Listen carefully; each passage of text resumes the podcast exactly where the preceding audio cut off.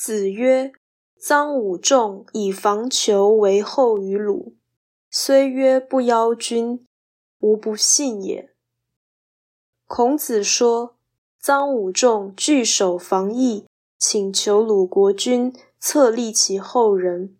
虽说这绝非要挟国君，我是根本不信。此说表示政治中名实不符的问题很多。名义上没有瑕疵，实际上可能极为恶劣。孔子不信臧武仲不邀君的说法，就是因为其实他是据地请愿，有如要挟。本文所含的义理不多，这个记录其实有春秋十笔的意思，也就是在文献上呈现论心定罪的道德批判。以使人警惕为恶有其遗臭万年的永恒性。